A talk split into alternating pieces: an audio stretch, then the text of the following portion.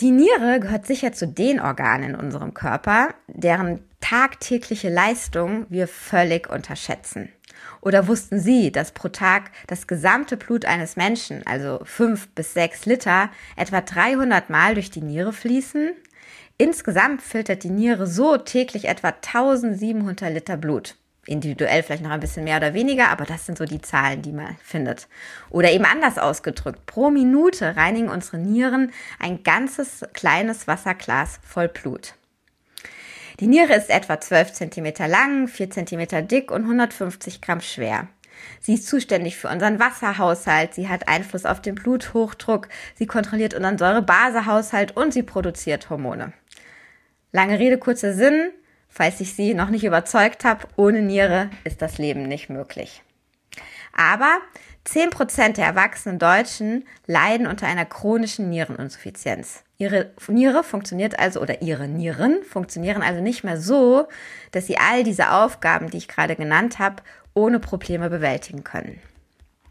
Was man bei einer solchen Diagnose machen kann, wie man eine Niereninsuffizienz vielleicht sogar verhindern kann und wieso der aktuelle Stand der Forschung ist. Darüber möchte ich heute im Podcast sprechen. Und zwar mit Professor Timodeus Speer. Er ist Leiter des Zentrums für Nierenleiden an der Frankfurter Uniklinik. Ein relativ neues Zentrum übrigens, gibt es noch gar nicht so lange. Ähm, mein Name ist Lucia Schmidt, ich bin Ärztin und Redakteurin im Ressort Leben der Sonntagszeitung und ich freue mich sehr, dass Sie uns hier heute zuhören. Und bevor ich gleich meinen Gast begrüße, noch ein Hinweis oder eine Bitte an Sie, liebe Hörerinnen und Hörer. Wir wollen viel, viel besser verstehen, wer uns eigentlich zuhört und was Sie sich für den Podcast wünschen würden. Deshalb starten wir hier eine Umfrage und freuen uns, wenn Sie daran teilnehmen. Den Link dazu finden Sie in den Show Notes hier äh, auf Faznet oder in jedem anderen Anbieter. Mitmachen lohnt sich, denn für, wir verlosen auch zehn exklusive FAZ in Ihr Kopfhörer, wenn Sie daran Interesse haben. In jedem Fall, ja, schön, wenn Sie mitmachen. Nun aber zurück zum Thema und ich begrüße jetzt nun meinen Gast, Herr Professor Speer. Schön, dass Sie sich Zeit nehmen, schön, dass Sie da sind. Herzlich willkommen im Podcast. Ja, guten Tag, sehr gerne. Ja, ich habe es gerade schon gesagt, die Niere ist ein äh, faszinierendes Organ, wenn man mal anfängt, sich damit zu beschäftigen und mit zahlreichen, vielfältigen Aufgaben. Sie als Fachmann, was begeistert Sie an der Niere oder den Nieren? Wir haben ja zwei Stück. Ja, das ist, wie Sie schon sagten, letztlich die Komplexität der Funktion, die die Niere ausübt. Sie hatten ja schon einige erwähnt. Die, das komplexe Zusammenspiel unterschiedlicher Zelltypen in der Niere, die alle letztlich ganz eng orchestriert sind, um den Körper zu entgiften, aber auch viele weitere Funktionen auszuüben und auch welche Auswirkungen es hat, wenn die Funktion der Nieren eingeschränkt ist. Das ist, hat nämlich nicht nur eine fehlende Entgiftungswirkung zur Folge, sondern hat Auswirkungen auf den gesamten Körper. So wissen wir zum Beispiel heute, dass eine Niereninsuffizienz einer der stärksten Risikofaktoren für Herz-Kreislauf-Erkrankungen, also Schlaganfall, Herzinfarkt, ist viel stärker als die Risikofaktoren, die wir so kennen, Diabetes, Rauchen oder hohe Blutfette. Und diese komplexen Auswirkungen von Nierenerkrankungen auf den Körper, das komplexe Zusammenspiel in der Niere, um die Funktion dieser Organe aufrechtzuerhalten. Das ist das, was mich an der Nephrologie, an der Lehre von Nierenerkrankungen und an den Nieren selbst fasziniert. Ja, also kann ich total verstehen, nachdem ich mich jetzt auch nochmal für den Podcast viel näher mit diesen Organen, diesem Organ beschäftigt habe. Ich habe gesagt, Sie haben es auch nochmal gesagt, heute wollen wir uns ums chronische Nierenleiden einmal kümmern. Erklären Sie doch einfach mal, was ist eigentlich dieses chronische Nierenleiden? Wann bekommt man diese Diagnose und ähm, wie stellt man ein solches Leid fest? Ja, also die chronische, das chronische Nierenleiden oder wie wir sagen, die chronische Nierenerkrankung ist letztlich ein Prozess, der einhergeht oder charakterisiert ist durch eine zunehmende Einschränkung der Nierenfunktion. Und es gibt vielfältige Ursachen, die zu einer solchen chronischen Nierenerkrankung führen. Die Hauptursachen in Deutschland sind der Diabetes mellitus, also die Blutzuckerkrankheit und der Bluthochdruck. Daneben haben wir viele Autoimmunerkrankungen, aber auch schädigende Einwirkungen, die äh, auf die Niere wirken, wie zum Beispiel langjährige Einnahme von Schmerzmitteln, eine Störung des Abflusses des Urins und all diese einzelnen Erkrankungen können zu einer chronischen Nierenerkrankung führen. Sie hatten eingangs einige Funktionen der Niere erwähnt. Diese verschlechtern sich dann allmählich. Das ist ein Prozess, der meist über sehr, sehr viele Jahre geht und enden im Endstadium der chronischen Nierenerkrankung. Und das ist das, was man wieder kennt. Das ist die Dialysepflichtigkeit. Also wenn die Nieren überhaupt nicht mehr arbeiten und die Funktion der Nieren durch die Dialyse, durch Blutwäschebehandlungen ersetzt werden. Aber wir haben sehr, sehr viele Patientinnen und Patienten, die letztlich eine chronische Nierenerkrankung haben, aber nie dialysepflichtig werden. Und das ist das, was uns in der Nephrologie sehr beschäftigt. Wie kann ich den Verlauf, das Voranschreiten einer chronischen Nierenerkrankung verzögern und damit die Dialysepflichtigkeit verhindern? Wir haben, Sie sagten, zehn Prozent der Bevölkerung leiden an einer Nierenfunktionseinschränkung. Das ist ja eine, ein erheblicher Teil der Bevölkerung, aber wir haben natürlich deutlich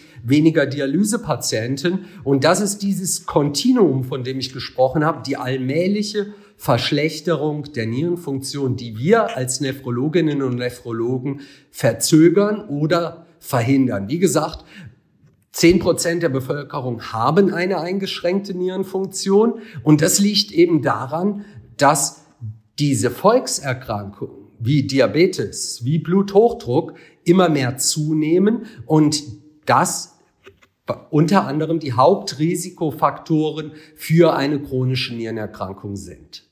Jetzt haben Sie schon ganz viel erzählt. Jetzt ordnen wir das nochmal ein ganz bisschen nacheinander ein. Erstmal, die, der erste Gedanke, der mir kam, wir haben ja zwei Nieren. Es gibt ja gar nicht so viele Organe in unserem Körper, den wir zwei, die wir zweimal haben. Ähm, sind meist dann beide betroffen oder ähm, erstmal nur eine? Oder wie steht das äh, bei so einer chronischen Nierenerkrankung mit den beiden Nieren? Also es sind praktisch immer beide Nieren betroffen. Mhm. Wenn Sie sich vorstellen, dass zum Beispiel ein zu hoher äh, Blutzucker auf die Nieren wirkt, dann wirkt er ja nicht nur auf die rechte Niere oder auf mhm. die linke Niere, sondern auf beide Nieren. Das gleiche ist bei Autoimmunerkrankungen. Auch die wirken letztlich auf beide Nieren ein, so dass wir nur ganz, ganz wenige Formen an Nierenerkrankungen haben, die nur eine Niere bef betreffen. Zum Beispiel, wenn Sie sich überlegen, es könnte jetzt ein langjähriger Nierenstein vorhanden sein, der führt zum Urinabfluss. Das ist ja was, was eher auf einer Seite ist. Oder wenn eine Patientin oder ein Patient äh, gehäuft Nierenbeckenentzündungen hat, das kann auch eine, äh, nur eine Niere betreffen, aber die aller, allermeisten Nierenerkrankungen betreffen tatsächlich beide Organe. Und ähm, Sie können sich ja vorstellen, der Mensch hat ja eine sehr lange Evo äh, Evolution äh, letztlich durchgemacht. Und wenn sich der Körper immer noch leistet, sich zwei Nieren zu erhalten über Jahrmillionen, dann zeigt das, wie wichtig doch letztlich auch diese Organe sind, dass es notwendig ist, wirklich zwei Nieren zu haben. Hm. Jetzt haben Sie vorhin gesagt, es ist oft langsam oder meist äh, langsam fortschreitend. Ähm, und dann gibt es sicherlich diverse Marker im Blut zum Beispiel oder auch im Urin, an denen dann der Arzt sehen kann, oh, irgendwas funktioniert an der Niere nicht mehr richtig.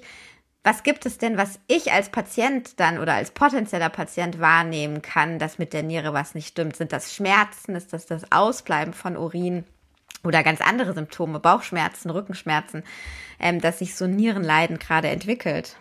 Ja, das ist eben ein großes Problem und deshalb leiden ja auch so viele Menschen an einer chronischen Nierenerkrankung, weil man eben bis in späte Stadien der Erkrankung gar nichts spürt. Also man hat keine Schmerzen, man hat keine Einschränkung im Alltag, die Urinproduktion ist unverändert und das ist ein großes Problem, dass eine Nierenfunktionseinschränkung in den früheren und auch in den mittleren Krankheitsstadien letztlich nur durch eine Blutuntersuchung auffällt. Da wird ein Marker bestimmt, der heißt äh, Kreatinin. Das wird äh, zum Beispiel bei den Standardlaborkontrollen beim Hausarzt immer gemessen oder im Urin durch eine erhöhte Eiweißausscheidung nachgewiesen. Die Symptome, die durch eine chronische Nierenerkrankung entstehen, die treten erst sehr, sehr spät im Laufe der Erkrankung auf. Da sieht man beispielsweise, dass es zu Wassereinlagerungen im Körper kommt. Die betreffen dann nicht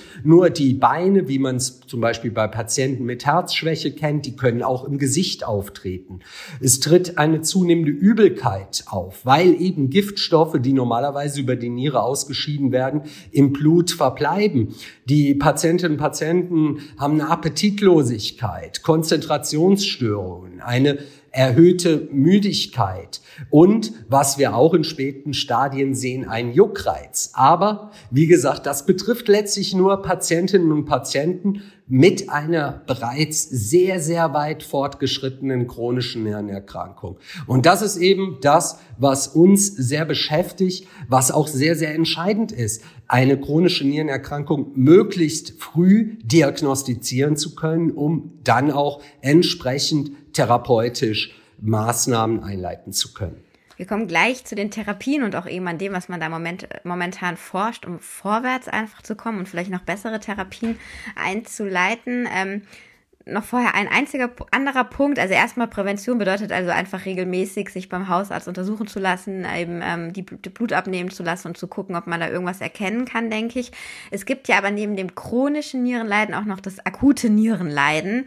Und vielleicht sollte man da zumindest mal in so einem Podcast zwei Wörter drüber verloren haben, weil das kann ja sehr, sehr schnell lebensgefährlich werden. Was ist ein akutes Nierenversagen? Wie kommt es dazu? Und da merke ich vermutlich die aufgezählten Symptome dann ganz schnell in kurzer Zeit. Ja, das akute Nierenversagen muss man wirklich von der chronischen Nierenerkrankung abgrenzen. Wie der Begriff sagt, kommt es da innerhalb kurzer Zeit, innerhalb von wenigen Tagen bis Wochen zu einer Nierenfunktionseinschränkung. Das kann zum Beispiel sein bei Patientinnen und Patienten auf der Intensivstation, die einen Schockzustand erleiden, aber auch bei vielen älteren Patientinnen und Patienten, wenn schlichtweg Flüssigkeit fehlt, wenn über Tage wenig getrunken wird. Das sehen wir in älteren Teilen der Bevölkerung sehr häufig im Sommer. Das kann aber auch verursacht sein, wenn Patienten ähm, sehr, sehr viel Schmerzmittel einnehmen. Und da, das ist wirklich was, was auch für die Allgemeinheit sehr, sehr wichtig ist. Ibuprofen, Diclofenac, diese Schmerzmittel sollten nie über einen längeren Zeitraum eingenommen werden, weil die ein akutes Nierenversagen, aber dann auch eine chronische Nierenerkrankung auslösen können. Das sind jetzt einige Beispiele für das akute Nierenversagen. Das sehen wir natürlich im Krankenhaus viel, viel häufiger. Viele Patienten haben bereits bei Aufnahme ins Krankenhaus, egal warum sie das Krankenhaus betreten, ein akutes Nierenversagen, das dann behandelt werden muss entsprechend. Und auch hier ist aber eine enge Verbindung zur chronischen Nierenerkrankung. Ein akutes Nierenversagen kann letztlich dazu führen, dass auch nach der Behebung der Ursache die Nierenfunktionseinschränkung bleibt und aus dem akuten Nierenversagen eine chronische Nierenerkrankung resultiert. Also ein akutes Geschehen, das sich innerhalb von Tagen bis Wochen entwickelt, das wir in den Kliniken sehr, sehr häufig sehen, das aber auch wieder ein Risikofaktor darstellt für eine dauerhafte Einschränkung der Nierenfunktion. Jetzt arbeiten Sie an einem Nierenzentrum, äh, wo Sie natürlich ganz viele dieser Patienten sehen. Ähm, was ist denn so die, sage ich mal, gängige Therapie, wenn jetzt jemand mit einem chronischen Nierenleiden diagnostiziert zu Ihnen kommt? Was kann man da machen? Wie behandeln Sie diesen Patienten? Ja, der erste Schritt für uns Nephrologinnen und Nephrologen ist es erstmal, die Ursache der chronischen Nierenerkrankung zu klären. Also warum hat sich die Nierenfunktion verschlechtert? Welche Erkrankung liegt dem Ganzen zugrunde? Ich hatte gesagt, Diabetes, Bluthochdruck sind die Hauptursachen, aber es gibt auch viele Autoimmunerkrankungen, die direkt die Nieren betreffen. Das heißt, wir machen meist erstmal eine umfangreiche Labordiagnostik, bestimmen verschiedenste Parameter, die eben zum Beispiel auf solche Autoimmunerkrankungen hinweisen können. Und manchmal ist es auch notwendig, um die Ursache definitiv zu klären, dass wir eine kleine Gewebeprobe der Niere entnehmen, eine sogenannte Nierenbiopsie durchführen.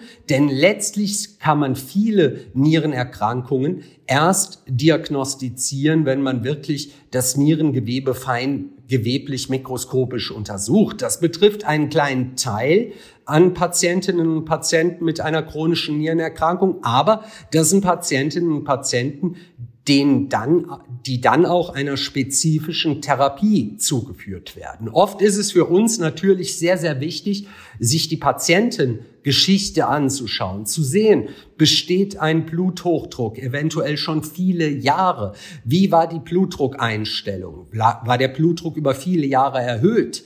Um dann zu klären, kann das die Ursache für die chronische Nierenerkrankung sein. Das Gleiche gilt auch für den Diabetes. Wie war die Blutzuckereinstellung? Seit wann ist der Diabetes bekannt?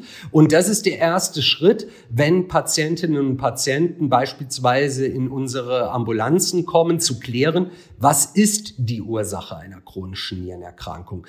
Denn wie ich bereits gesagt habe, diese Autoimmunerkrankungen, die, die die Nieren betreffen, bedürfen einer gezielten Behandlung. In diesem Fall ist es ja so, dass das Immunsystem des eigenen Körpers sich praktisch gegen die Nieren richtet und da erfolgt eine Therapie, die darin besteht, das Immunsystem zu unterdrücken.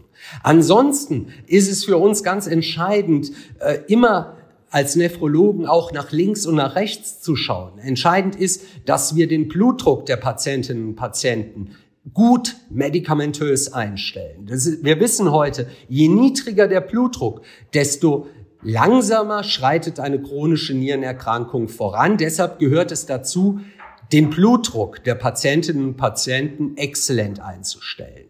Es geht weiter darum, den Blutzucker einzustellen. Also hier zu schauen, dass diese Nierenerkrankung, die wir feststellen, nicht weiter voranschreitet. Das sind Beispiele, die zu einer Standardtherapie bei unseren Patientinnen und Patienten gehört. Wichtig ist es beispielsweise auch, den Kochsalzkonsum zu reduzieren, weil wir auch wissen, zu viel Salz, wie wir es ja heute äh, heutzutage auch oft äh, in der Ernährung in der westlichen Bevölkerung haben, führt zu einem Voranschreiten der Nierenerkrankung. Und das sind einige Beispiele, die zu einer Standardtherapie einer Patientin oder eines Patienten mit einer chronischen Nierenerkrankung gehören. Aber das heißt, man geht ähm, gar nicht als erstes, sage ich mal, klassisch an die Niere dran mit Medikamenten, sondern sucht eben, wie Sie gesagt haben, die Ursache und therapiert die und gar nicht die Niere. Wie hoch sind denn dann die Chancen, dass sich so eine Niere wieder erholt oder ist eine geschädigte Niere eine geschädigte Niere und man kann zwar den Bluthochdruck in den Griff kriegen, die Niere funktioniert trotzdem nicht. Also wo, wo sozusagen geht das ähm, wenn man dann weiter in die Zukunft geht, hin? Also wenn wir jetzt bei diesen Hauptursachen Diabetes oder Bluthochdruck mhm. bleiben, ist es so, dass das dazu führt, dass Nierengewebe vernarbt. Und Sie können sich vorstellen, wenn Sie eine Verletzung haben, hatten und haben eine Narbe, dann ist die, bleibt die oft lebenslang bestehen. Und ähnlich ist es auch bei den Nieren. Ähm, die Niere ist kein Organ, das sich wieder regeneriert. Deshalb ist es für uns eher wichtig, das weitere Voranschreiten der Nierenerkrankungen zu verzögern. Also, dass sich eine Niere, die über viele Jahre durch hohen Blutdruck geschädigt wurde, wieder erholt. Das ist was, was wir nicht erwarten. Auf der anderen Seite, bei Patientinnen und Patienten eben mit diesen Autoimmunerkrankungen, die ich genannt habe, da haben wir durch gezielte Therapien, die das Immunsystem unterdrücken, die sich auch in den letzten Jahren weiterentwickelt haben, oftmals sehr gute Chancen, dass sich die Niere wieder in ihrer Funktion erholt. Aber Generell gilt, je länger ein schädigender Faktor auf die Nieren einwirkt, desto geringer ist die Wahrscheinlichkeit, dass die Niere sich in ihrer Funktion verbessert. Und dann geht es uns eben darum, eine weitere Verschlechterung zu verhindern. Um die Dialyse zu verhindern, die Sie vorhin genannt haben. Das wäre sozusagen die, die Endtherapie, wenn gar nichts mehr geht. Genau, das ist ja ein Faktor, wenn Sie sich das einmal vorstellen. Unsere Nieren, Sie haben gesagt, wie viel Blut täglich durch die Nieren fließt. Die, unsere Nieren arbeiten sieben Tage die Woche 24 Stunden. Die Dialysetherapie als Nierenersatz erfolgt meist dreimal die Woche für vier Stunden. Und da können Sie sich vorstellen, dass wir damit gerade so ähm, die negativsten Folgen auf den Körper verhindern können, aber dass das schon im Vergleich zur Eigennierenfunktion ja deutlich weniger Ersatz der Organfunktion darstellt, als es durch die eigene Körperfunktion gegeben sein würde. Und Sie können sich vorstellen, dass das natürlich auch für die Patientinnen und Patienten sehr, sehr belastend ist, dreimal die Woche für vier Stunden an die Dialyse zu gehen. Und Sie sagten es, bei vielen Patienten reduziert sich dann auch die Urinausscheidung. Manche oder viele Dialysepatienten scheiden gar keinen Urin mehr aus. Das heißt, die Flüssigkeit, die ein Patient zwischen einer Dialyse zu sich nimmt, also das, was sie trinken, jede Suppe, die sie essen, diese Flüssigkeit verbleibt im Körper und muss entfernt werden. Und das ist nur möglich, wenn Sie beispielsweise Ihre Trinkmenge deutlich einschränken und stellen sich vor, Sie können im Sommer pro Tag ein Liter Flüssigkeit zu sich nehmen, was das an Einschränkung bedeutet. Und davor gilt es, die Patientinnen und Patienten zu bewahren. Jetzt haben Sie gesagt, es gibt auch, ähm, oder man forscht natürlich äh, an, an neuen Therapien, an, an anderen Therapien, möglichst für den Laien. Was ist denn da so in der Pipeline? Was ist denn für eine Interess oder gibt es interessante Entwicklungen bei der Therapie der, des chronischen Nierenleidens? Ja, es gibt einige Entwicklungen, die jetzt gerade auch zu neuen Medikamentenzulassungen geführt haben. Das ist eine Medikamentenklasse, das äh, will ich jetzt gar nicht im Detail erklären, nur den Namen einmal nennen. Das sind zum Beispiel SGLT2-Inhibitoren. Das ist ein Medikament, das wird eigentlich zur Behandlung des Diabetes entwickelt und mittlerweile äh, haben wir gesehen, dass das auch bei nicht Diabetikern, also Patienten ohne einen Diabetes mellitus, schützende Effekte auf die Niere hat, dass diese Medikamente dazu führen, dass praktisch die Niere entlastet wird und dadurch sich in ihrer Funktion wieder verbessert. Ein zweiter Punkt, das ist gerade ganz, ganz aktuell, daran arbeiten wir auch hier wissenschaftlich, das ist die Entzündung. Wir wissen, dass jede chronische Nierenerkrankung mit einer Entzündung der Niere einhergeht. Und das ist eine Entzündung, die jetzt nicht, wie wir es so kennen, durch Bakterien oder Viren hervorgerufen wird, sondern eine Entzündung des Gewebes der Niere,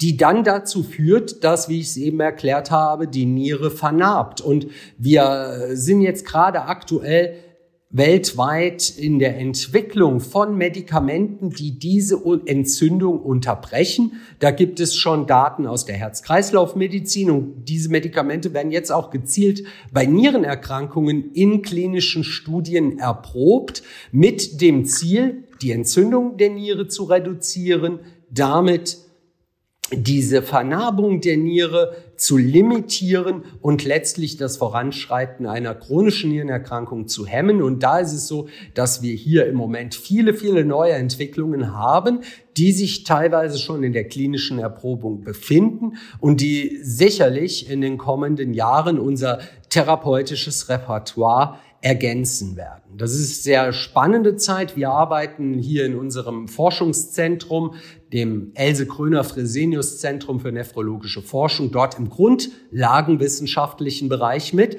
Also wir wollen verstehen, wie eine solche Entzündung entsteht. Wir sind aber auch an klinischen Studien beteiligt, wo gezielt diese neuen Medikamente bei Patientinnen und Patienten getestet werden.